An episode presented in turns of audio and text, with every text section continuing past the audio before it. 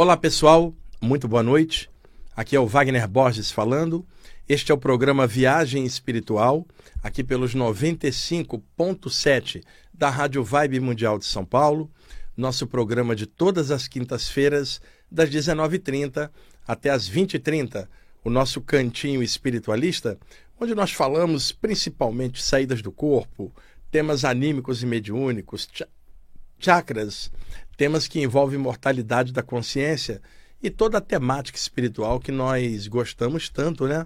E aí a gente vai juntando um pouquinho da sabedoria oriental de outrora com a sabedoria do ocidente moderno e juntando então numa espiritualidade aberta, universalista e bem humana, porque tecnicamente a humanidade não é oriental ou ocidental, a humanidade é a humanidade. Nós temos um planeta com 8 bilhões e meio de pessoas encaixadas na matéria, que somos nós, ralando, aprendendo aqui as coisas que precisamos aprender. E se não precisássemos estar aqui, um poder maior não nos colocaria encarnados aqui, estaríamos em algum outro lugar do universo. Então acredito que o planeta Terra está no nosso é o número que encaixa no meu pé este é o planeta em que os corpos encaixam perfeitamente, espíritos do nosso calibre, precisando aprender as experiências que um planeta com esta condição oferece na densidade dos seus veículos de manifestação. Eu tenho notado muitas pessoas reclamando muito do fato de estarem reencarnadas no momento. Olha, o mundo está zoado, é muita violência. Pessoal, usem discernimento. Eu conheço bem a parte histórica sempre foi zoado aqui. Se você olhar o século XX, tivemos a Primeira Guerra Mundial de 1914 a 1918. Tivemos a gripe espanhola logo nos 23, 24, 25 ali, 100 anos. Logo depois a quebra da bolsa em 1930. Logo em 1939 começa a Segunda Guerra, o Hitler invade a Polônia e começa aquela zona toda. Depois guerra do Vietnã, guerra lá no Camboja, onde muita gente desencarnou ali por violência, revolução cultural na China, e se considerarmos a revolução bolchevique lá na Rússia em 1917, 1918, e olharmos tantas encrencas aí modernamente, né, Tomás? Era mais zoado. Modernamente, a, a, a derrubada das Torres Gêmeas, enfim, pessoal, sempre tivemos muita turbulência aqui, só que hoje, Tomás, o Tomás está balançando a cabeça que sim, hoje existe redes sociais, internet e televisão, tudo é magnificado em segundos, dando a impressão de que piorou. Não piorou, pelo contrário, até melhorou. Repare, para a gente que mexe com a parte espiritual, o que, que a gente notava em, em, em milênios atrás? Para alguém estudar a parte espiritual, essa pessoa teria que se isolar dentro de um templo hermético na Grécia ou no Antigo Egito, ou um templo taoísta lá em cima de alguma montanha na China, ou se recolher numa caverna ou nas florestas do Himalaia, ou num ashram da Índia, para viver dedicado à parte espiritual, o mestre ensinando ao discípulo informações passadas de forma esotérica, hermética, de mestre a discípulo, e não podia passar para fora para quem não fosse iniciado. Então Tomás está ali. Se ele tivesse milênios atrás, quisesse aprofundar a parte espiritual, ele teria que entrar num templo da, da ocasião para tentar se encontrar. Daí a expressão iniciação. O Tomás, enquanto calouro, neófito, ele não sabe nada. Ao querer entrar numa estrutura para a espiritualidade, ele vai ter que mostrar caráter e profundidade para comprovado que ele pode aguentar a luz na cara, vamos chamar assim, o conhecimento espiritual profundo descendo sobre ele. Por quê? Já está mais do que provado que conhecimento profundo não cabe numa mente rasa. A pessoa enlouquece. E também um grande amor não cabe num coração medíocre, que vai fazer tanta lambança e vai estragar aquele amor. Então, por aquela ocasião, a parte espiritual era considerada a coisa mais importante de todas, o grande valor para atravessar uma encarnação. Então, o Tomás está no, no, átrio do templo, ele vai pedir uma inscrição. Então, os hierofantes, os mestres iniciadores, o olhariam percebendo suas energias, os seus chakras, para perceber a verdadeira intenção do Tomás. Não era pela aparência, simplesmente observa pela energia, porque isto revela o que a pessoa pensa e sente. Então, admitindo o Tomás, ele teria que passar por um conjunto de provas chamadas por então de iniciação.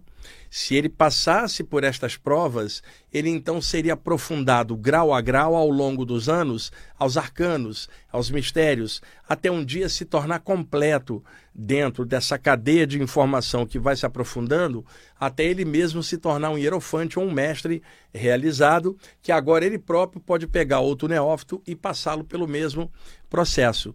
É uma hierarquia natural que existia ah, nos povos do Oriente Antigo, principalmente, mas também na Grécia e também no Velho Egito. Não é o Egito de hoje, mas o Egito daquela ocasião, que era um império exuberante.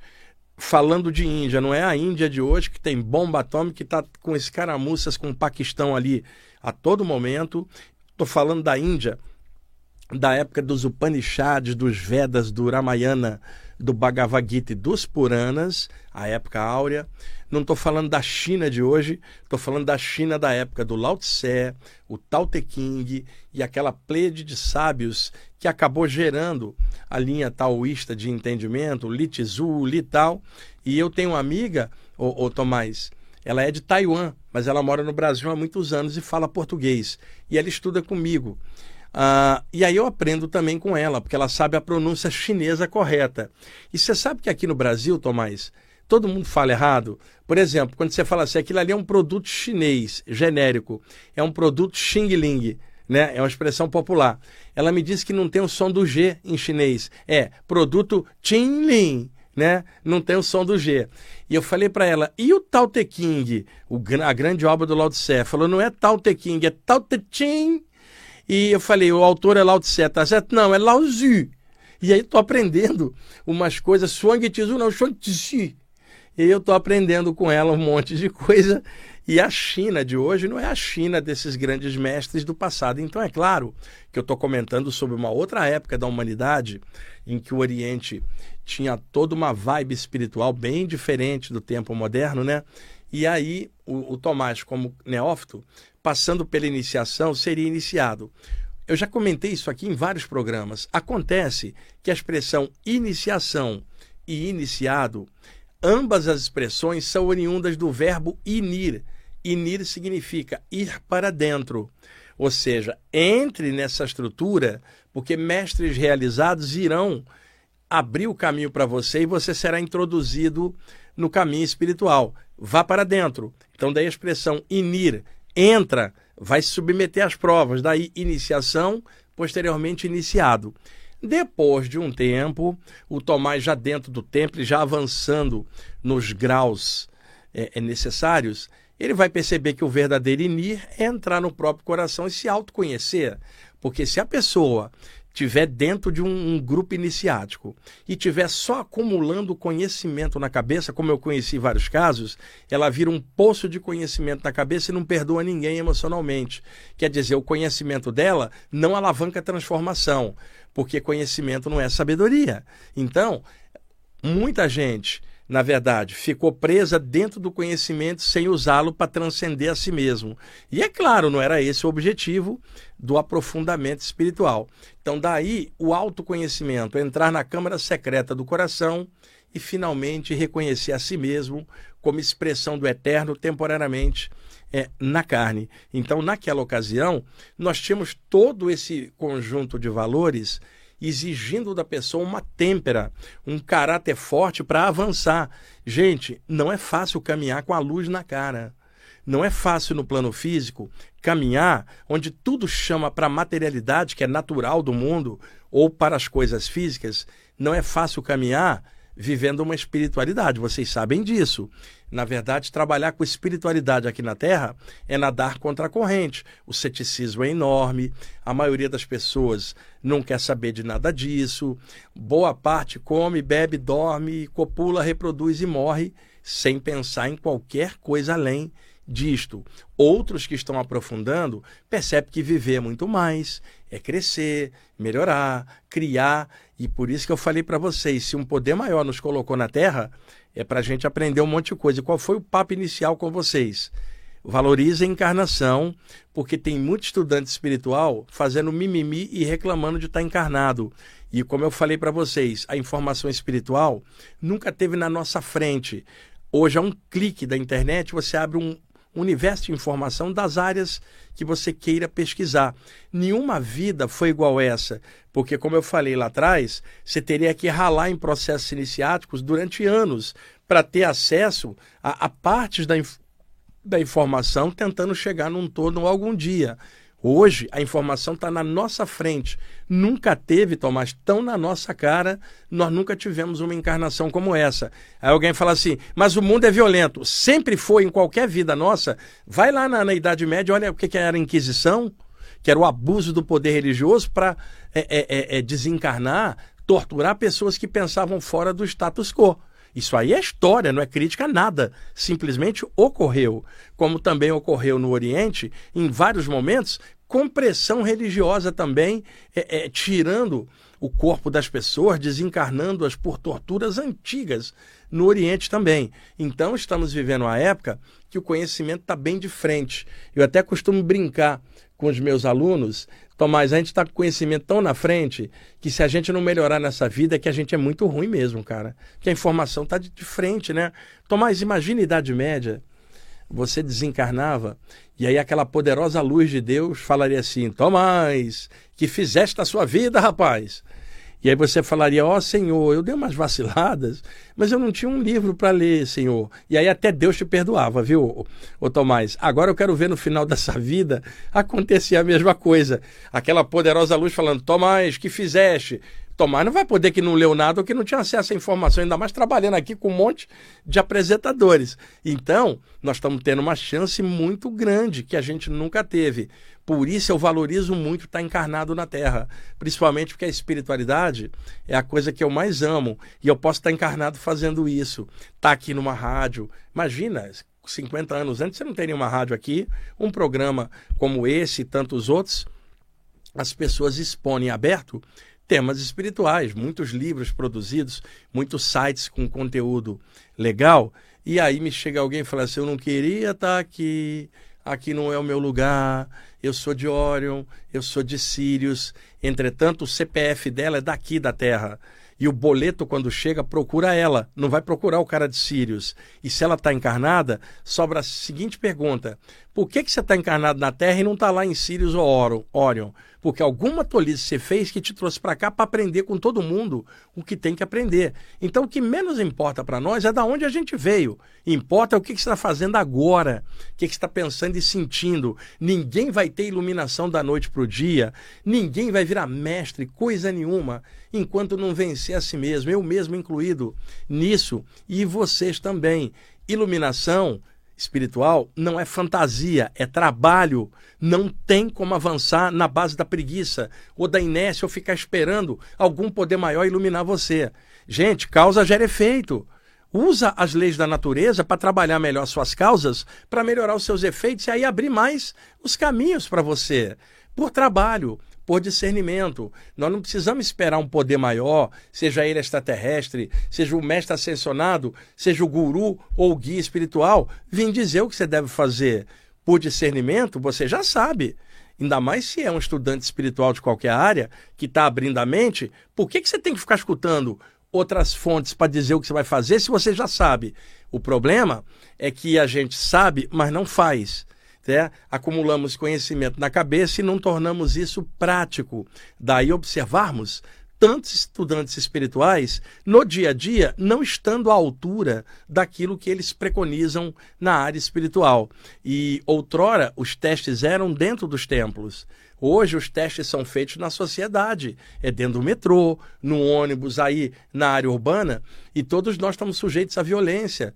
É, como tivemos em outras vidas, podemos sofrer uma violência e partirmos para outro lado, mas eu tenho certeza que eu não morro. Então, eu vou fazer o melhor que eu posso até o dia que Deus resolveu me levar por alguma área seja um infarte, o avião caiu, alguém deu um tiro no assalto. Eu não quero saber, eu sei que eu não morro, eu não preciso desencarnar para isso. As saídas do corpo me mostraram isso aos 15 anos. Então, de lá para cá, eu vou fazer 62 em setembro, eu vi muita coisa que só me, me, me deixaram mais firmes na jornada. Eu também vi ao longo do tempo muita gente perder o tesão espiritual e ir diluindo ao longo do caminho. Gente que hoje está se arrastando com os olhos apagados e que décadas atrás estavam com os olhos brilhando pela parte espiritual. O problema é que a expectativa da pessoa e a realidade às vezes não bate.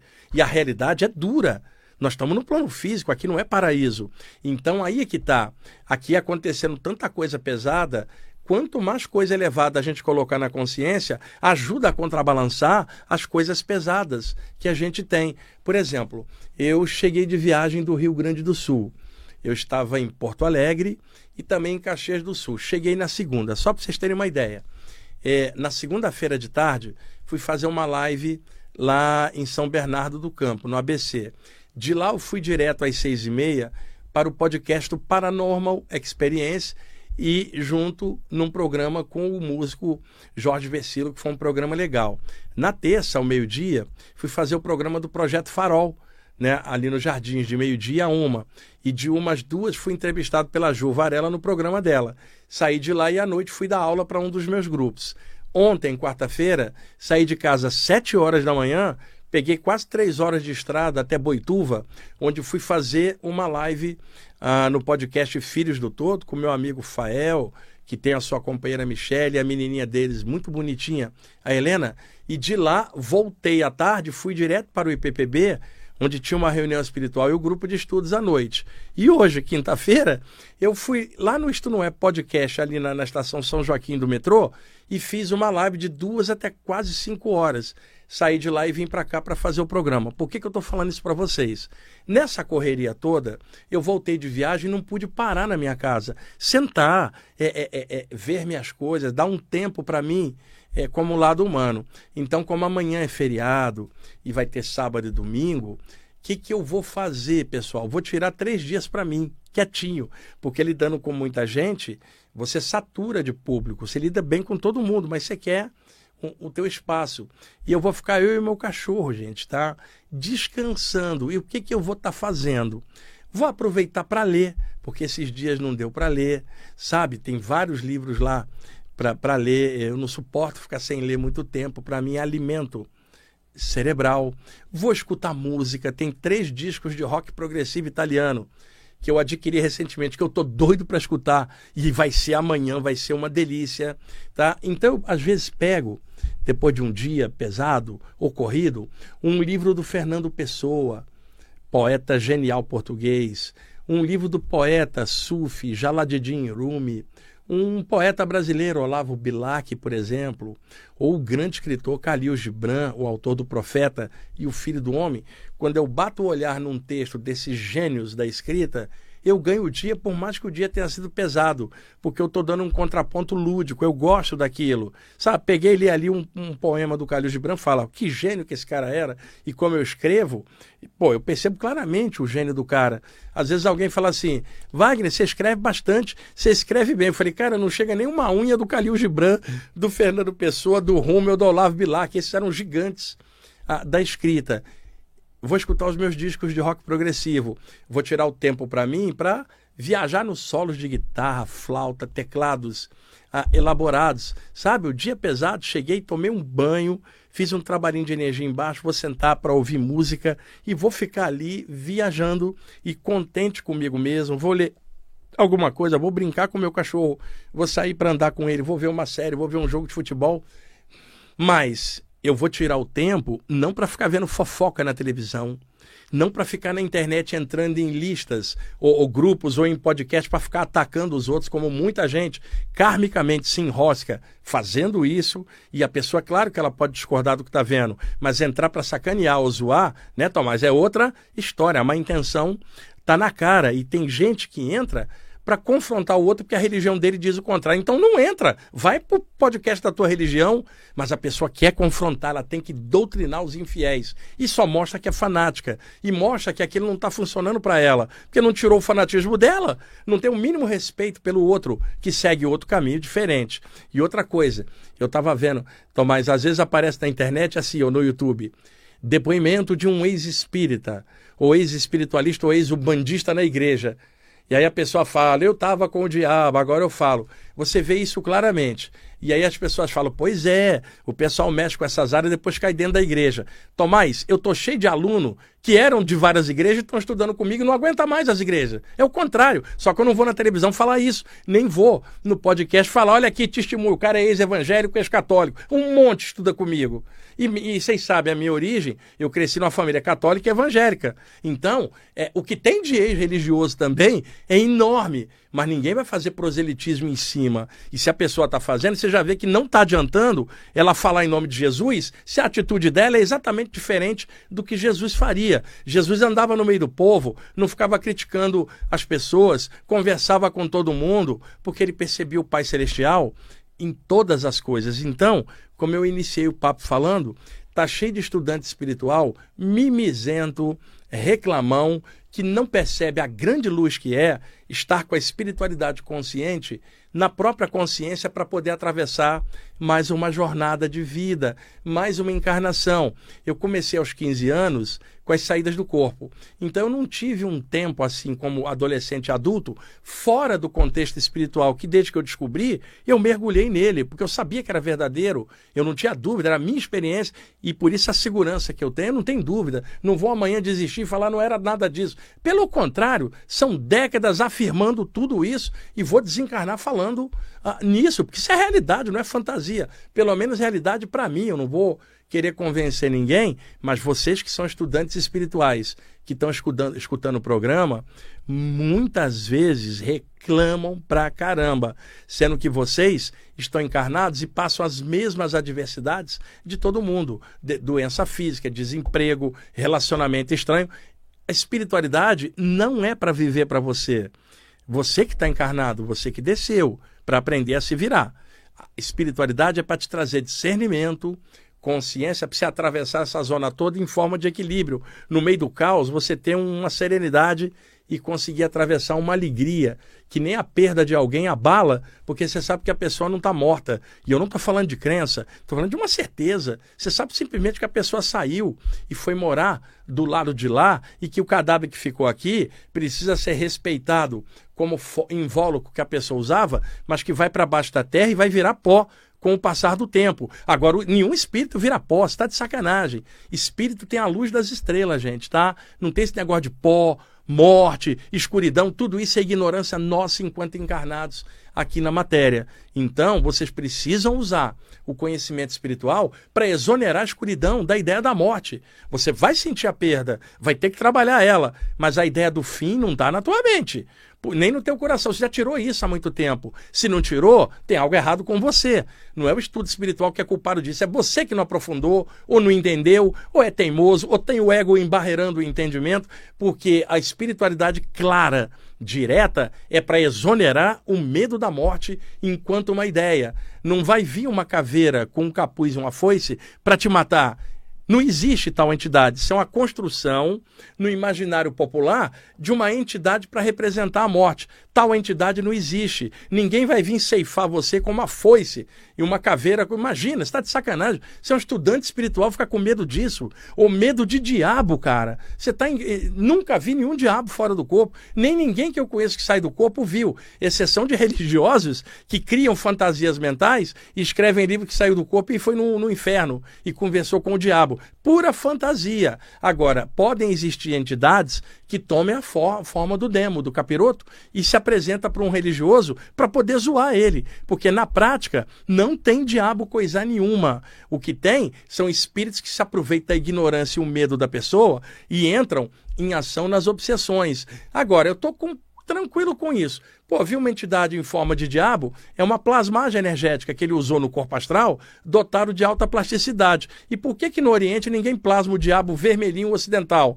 né, Tomás? É outra cultura. O diabo lá é azulado e não tem chifrinho, não é o capiroto ocidental. É o diabo à moda oriental, um assura lá na Índia. Então, construções mentais, morte, caveira, diabo, tudo isso vai te travando pelo medo.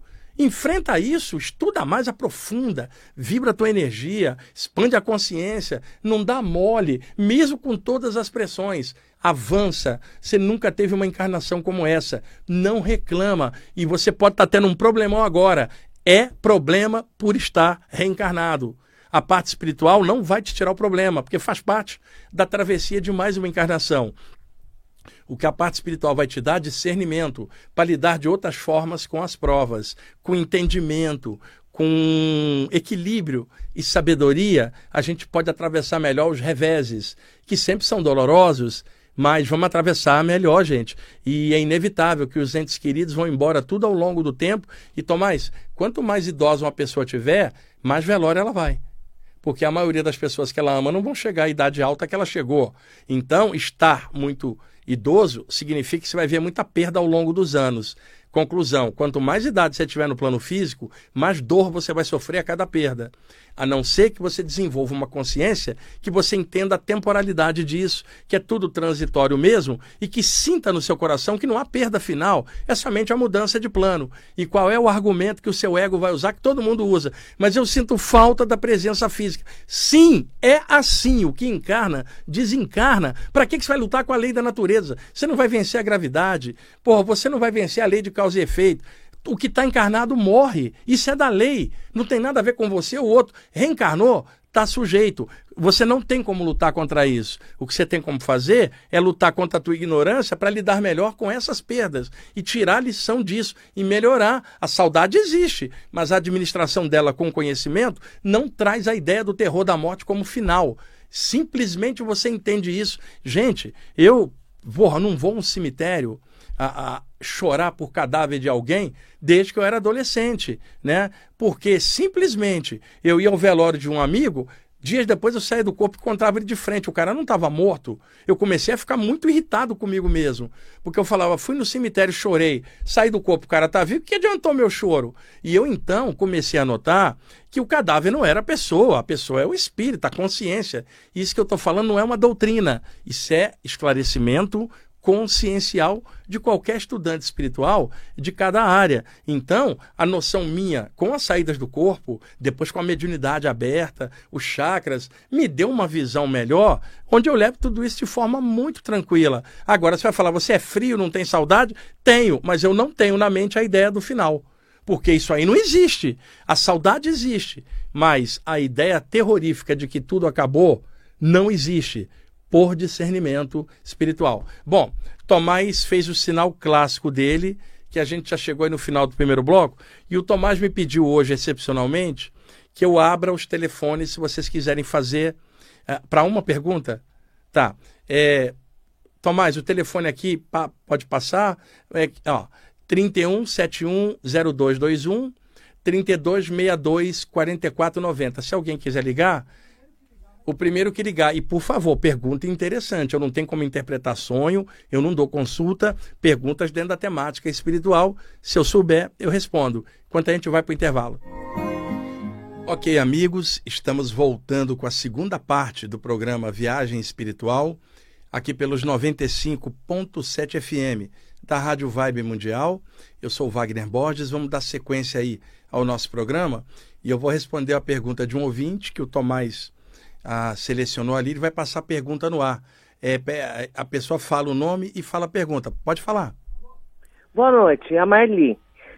Digamos que eu seja médium, necessariamente eu preciso frequentar algum lugar para desenvolver essa mediunidade?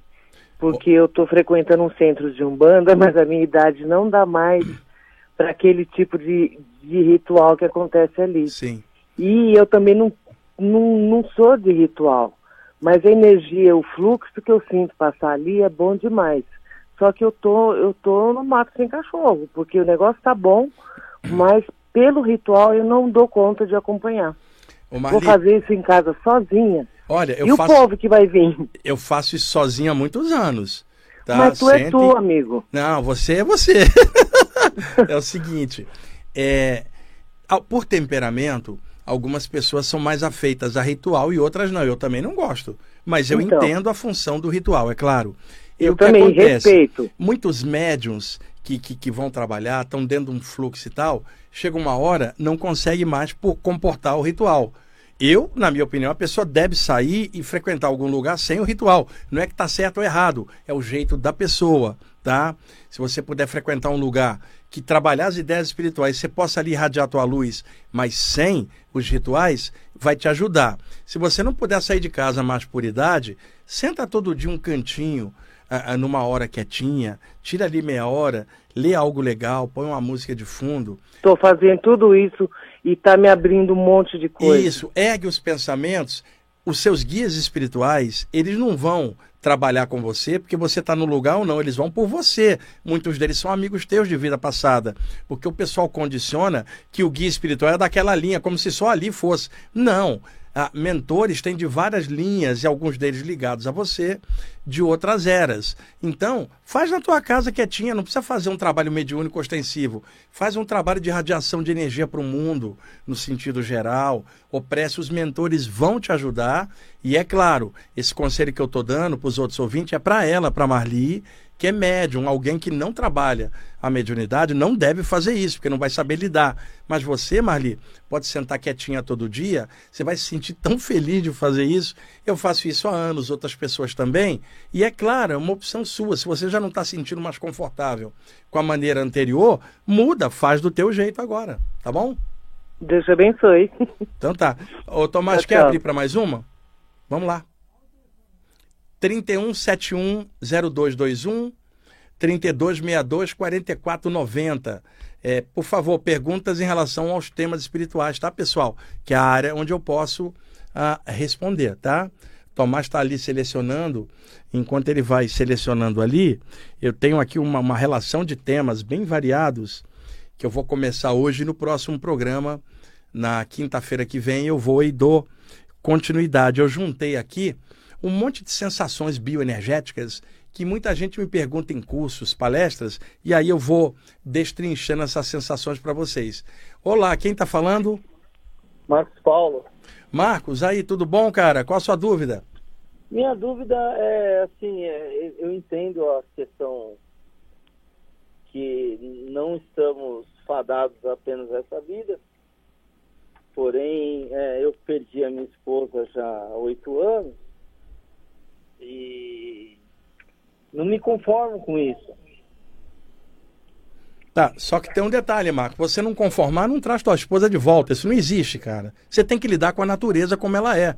Então, se ela for embora, você vai ter que ter aceitação. Mas não é por doutrina, não é nada disso. É, usa o teu discernimento, cara. A tua revolta com a perda não traz a pessoa de volta. E pelo contrário, ela bloqueia você para uma eventual experiência de reencontro com ela. Você está fazendo ao contrário. Então, eu sei que é duro, difícil, todo mundo já perdeu entes queridos. E outra, se ela foi e você ficou, é porque você tem algo a aprender aqui. Então foca nisso e vai tocando a bola, cara. Não fica assim não que você não resolve nada. Tá. É, te agradeço. Tá. Obrigado. Mais alguém, Tomás? Tá. Finalmente o pessoal está conhecendo a voz do Tomás ali no telefone. Outro dia eu botei uma foto minha com o Tomás aqui nos estudos no meu Instagram. Tomás fez maior sucesso. O pessoal falou: esse aí é o famoso. Tomás, o cara que adianta o relógio. Eu falei: é, é esse cara mesmo. Bom, deixa eu ver. Outra. Olá, quem está falando? É Juliano. Ô Juliano, tudo bom com você? Você fala de qual bairro? Eu, eu sou de Criciúma, Santa Catarina. Opa, e aí, rapaz? Que bom. Qual a pergunta? A minha pergunta é o seguinte: eu, eu... Baixa o rádio, porque tá dando, tá dando eco. Ah, tá, desculpa. Eu estou vendo você pela TV e conversando com você. Sim, sim, baixa lá o volume da TV. Sim, uh, professor, é o seguinte, uh, o senhor disse que a gente nunca consegue avançar espiritualmente com preguiça. Sim. Eu me programo para fazer os horários, para fazer muitos dos seus ensinamentos, assim, para fazer energia, né, energizar. E, inclusive, eu coloco sempre na madrugada e eu sempre perco para mim se eu, dar uma, uma, uma, dica assim, de como que eu faço para vencer essa minha preguiça, assim, que eu digo, eu não sei se é uma preguiça, sabe? Mas parece que dá aquela coisa assim, que eu não consigo. E aí eu deixo de fazer na prática, por exemplo. Sim, é o seguinte, quando eu falei que não há, não há crescimento na preguiça, é no sentido geral Porque ninguém, não há nenhuma técnica de crescimento baseada na, na, na, preguiça. A pessoa vai ter que a, se mexer. Em relação a práticas energéticas, o que eu sempre aconselho é pulsação de luz nos chakras. Por exemplo, concentra uma luz dentro da testa e pulsa ela com calma alguns instantes.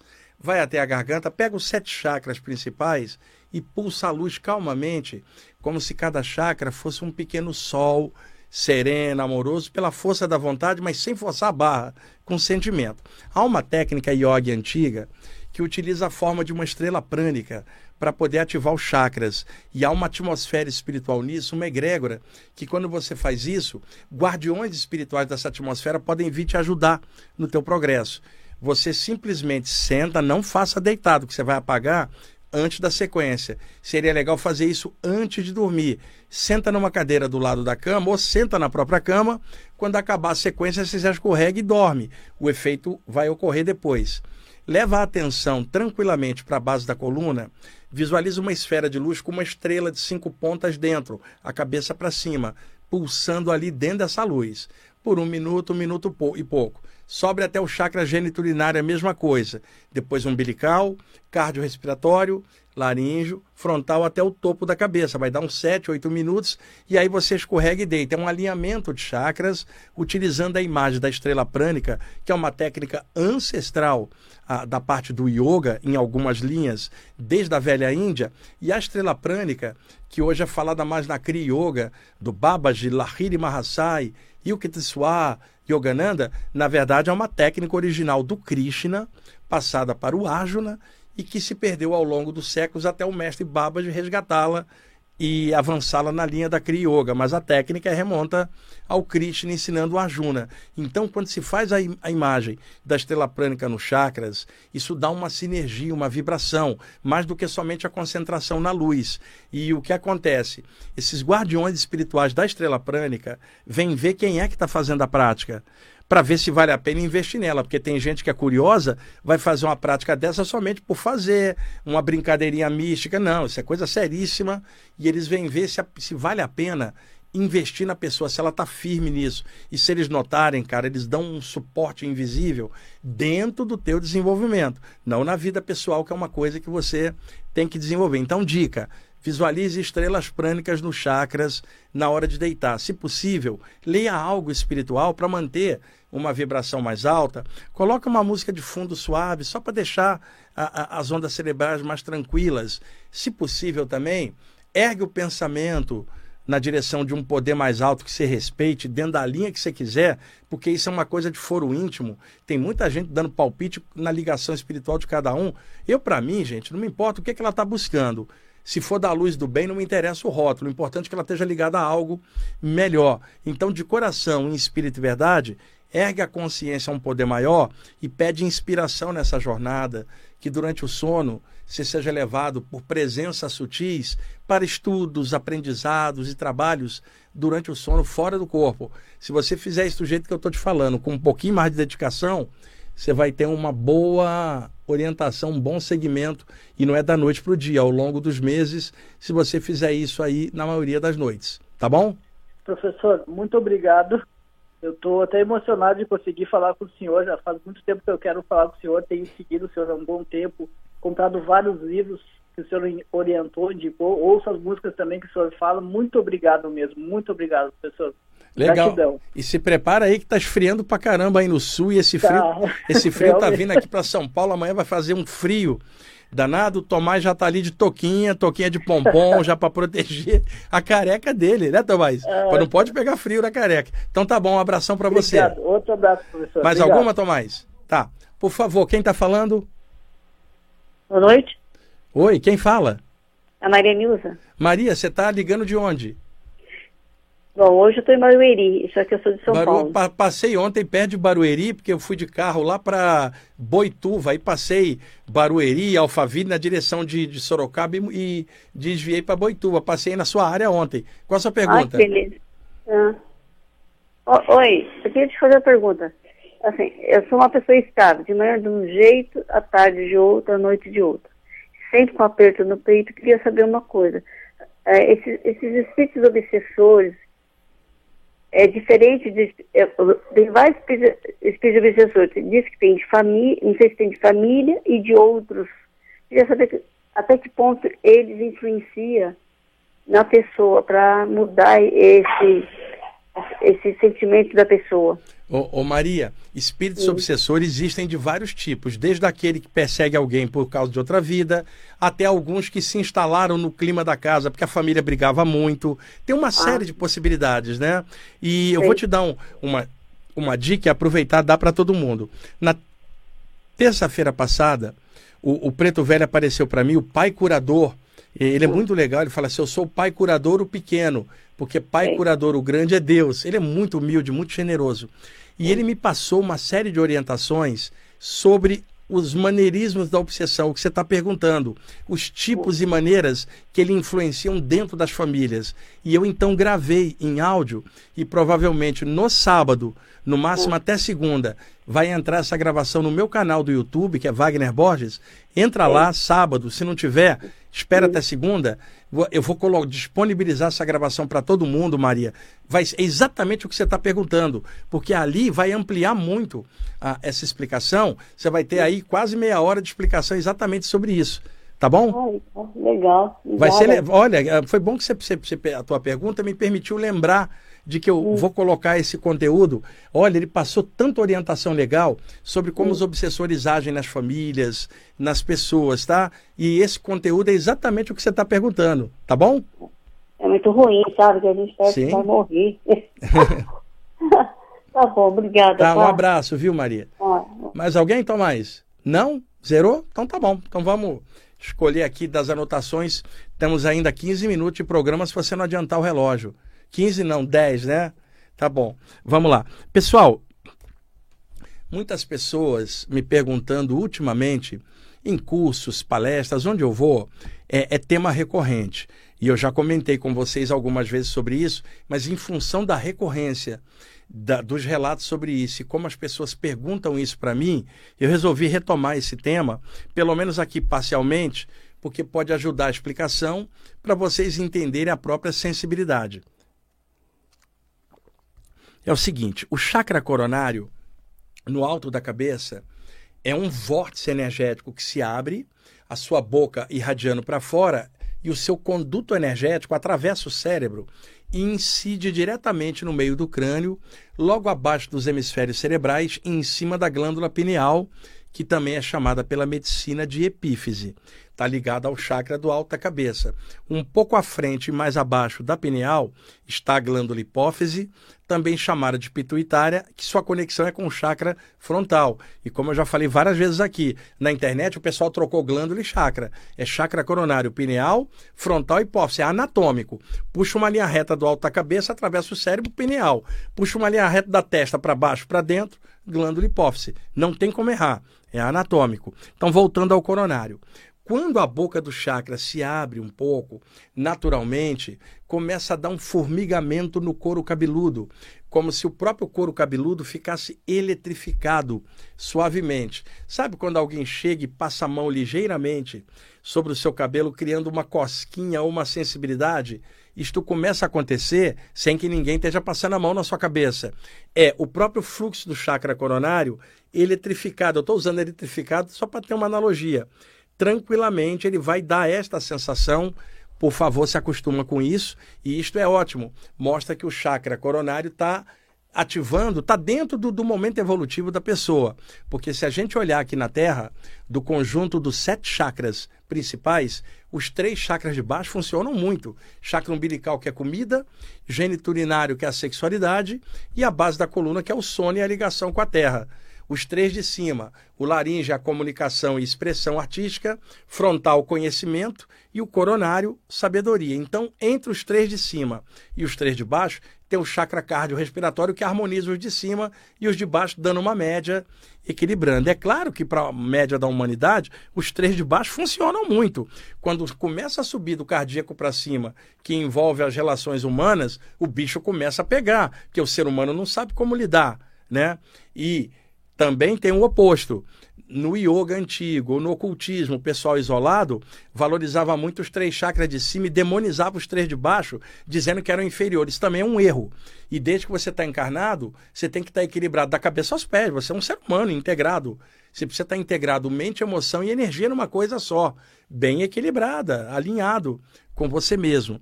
E quando alguém fala alinhamento de chakras, não é que tem um chakra para a esquerda e um para a direita e tem que alinhar, não é isso. Você não está falando de algo tridimensional. Você está falando dos chakras, harmonizá-los dentro da mesma vibração, para que você funcione integrado com você mesmo e se sinta bem com você mesmo, porque você pode estar no lugar que for. Se você tiver mal dentro de você, você vai ficar mal em qualquer lugar tá? Então é essencial que você descubra a maneira de ficar confortável com você mesmo, independente da parte externa, porque aí você consegue um cantinho dentro de você que é o teu ponto de regeneração e descanso, e dali você consegue resolver todos os lances caóticos e zoados de fora. Você tem um cantinho, tua caverna do coração, seu lugarzinho de encaixe. Então o chakra coronário, se ele está energeticamente ativado, não é por questões de expansão da consciência ou samadhis, ou estado de consciência cósmica, que eventualmente vai ocorrer, mas inicialmente é uma sensibilidade da boca do próprio chakra, tá fluindo. Onde que isto ocorre? Médiums, curadores em geral e sensitivos variados que acabam uma hora esse centro estando ativado, dá esta sensação de arrepio no couro cabeludo, a sensação como alguém estivesse mexendo. Não significa que tem um mentor mexendo, é a sensibilidade do próprio chakra se abrindo tranquilamente. Quem tem isso, se acostume, e isso é auspicioso, porque como eu falei para vocês, os três chakras de baixo têm preponderância aqui no mundo. Ô Tomás, tem um chakra que aponta para baixo, que é a base, e o outro que aponta para cima. Qual dos dois é mais avançado na humanidade? O de baixo, né, cara? Né, pelos interesses da gente. Então, o chakra que menos funciona na gente é o chakra do alto da cabeça, cara. Vamos dizer, Tomás, sabe o que, que funciona mais no ser humano? O rabo. Porque, tecnicamente, nós estamos com o rabo preso à terra, que é o chakra da base, que nos conecta à terra, porque o corpo é um veículo da terra. A outra ponta é o que conecta nosso espírito a a, a, a, consciência cósmica. Devido ao fato da gente estar tá mergulhado na matéria e tão condicionado, funciona muito embaixo e menos em cima. O dia que começa a sensibilidade a abrir, que dia maravilhoso, gente. Finalmente está saindo do rabo para a consciência. Ou alguma evolução está rolando aí que você está buscando agora. É importante integrar os 700 dentro do equilíbrio da pessoa. E o chakra coronário também, ele pode causar uma determinada repercussão na hora das saídas do corpo, tá? Que aí o motivo é outro. A pessoa está deitada, o metabolismo cardiorrespiratório está relaxado e as ondas cerebrais estão relaxando no sono. E aí a pessoa se vê num, num leve estado alterado da vigília para o sono, que a medicina chama de hipnagogia. Ou seja, a pessoa está num estado hipnagógico entre a vigília e o sono. E nisso ela fica num pequeno estado alterado, limítrofe, em que a imaginação dela às vezes funciona muito, mas ao mesmo tempo a sensibilidade dela também está mais aberta, por isso flashes de clarividência, ou a sensibilidade de um chakra pode ser sentida neste momento transicional. E a mesma coisa pode acontecer na volta, no encaixe da pessoa, ela cochila um pouquinho e depois acorda. E esse cochilinho voltando antes de acordar, a medicina chama de hipnopompia, ou seja, a pessoa está no estado hipnopômpico, voltando do sono para a vigília e hipnagógico, descendo do da, da vigília para o sono. Então, neste momento, que está ligeiramente fora do, do encaixe, pouquinho, mas já está fora, e a pessoa no estado alterado, já está saindo da vigília, mas não está caindo no sono, ainda está limítrofe, ela pode escutar um som dentro do crânio, que é o chamado ruído intracraniano. E esses sons, para quem tem saídas do corpo, se intensificam ao longo dos anos. Não estou falando de sons no conduto auditivo, e sim dentro da cabeça. E por isso os yogis antigos falavam dos sons dentro dos chakras, que são sons psíquicos, porque o som na parte externa viaja pelas ondas sonoras, né? as ondas sonoras, digo, viajam pelo ar. Então você escuta de fora para dentro. Agora, um som dentro da cabeça ou dentro do chakra ele não vem de fora, ele está de dentro para fora. É um som psíquico. E aí, uh, o som de uma carretilha deslizando pelo fio, Tomás. dentro da cabeça, cara. O outro som é som de cargas elétricas dentro da cabeça, como igualzinho quando tá para dar uma tempestade, o ambiente fica saturado, a atmosfera antes da chuva descer, dentro da cabeça. É, estampidos, como se alguém disparasse algo! Bem no meio da cabeça. E também estalidos variados, clique, plaque, ou ou um som rascante. Gente, são todos sons intracranianos que ocorrem na hora da hipnagogia, quando você está nem tão encaixado nem desencaixado, está parcialmente fora, mas ainda sem estar totalmente já no estado alterado. E aí a pessoa escuta esses ruídos e fica morrendo de medo. Eu falo para vocês como projetor há muitos anos. Se acostume com eles, porque eles ocorrem comigo e são sons intracranianos e muitos deles têm a ver com o chakra coronário e a glândula pineal no meio do crânio. Quando há uma descarga de energia no chakra que ele amplia, a raiz dele amplia a aura da, da glândula pineal, dando a sensação de um som dentro da cabeça. E como eu já falei em outros programas, não confundir com uma patologia chamada tinnitus, que é um zumbido que o cérebro cria e que a, afeta muita gente por causa de diabetes, pressão alta, problema de coluna, problema mandibular. É uma síndrome que aí a pessoa precisa conversar com o médico. O ruído que eu estou falando é intracraniano, não, é só nessa hora. Se a pessoa tem zumbido o dia inteiro, aqui, com certeza ela tem tinnitus. Entrem no Google, clica tinnitus, só para você confirmar o que eu estou falando. Porque outro dia vi uma pessoa falando que esse som que dava era por causa da pineal, mas o tempo inteiro não. Não era pineal coisa nenhuma, é tinnitus. É a consequência de alguma patologia causando esse som. Tomás, estamos em cima já, cara? Olha, o Tomás voltou ao velho hábito, gente. Adiantou o relógio. Ele falou para mim que ele quer viajar e amanhã é feriado, que ele quer ir embora logo. Então, vamos fazer a vontade dele. Pessoal, muito obrigado aí pela audiência de vocês e, por favor, filtra tudo que eu estou falando. Só aceito que passar pelo bom senso, a razão. Se achar que algo não é legal para você, não pega, recusa mesmo. Usa discernimento. Pegue aquilo que seja positivo para sua evolução. E lembra, o nome do programa é Viagem Espiritual. É para falar claramente sobre esses temas, tá bom? Um abraço.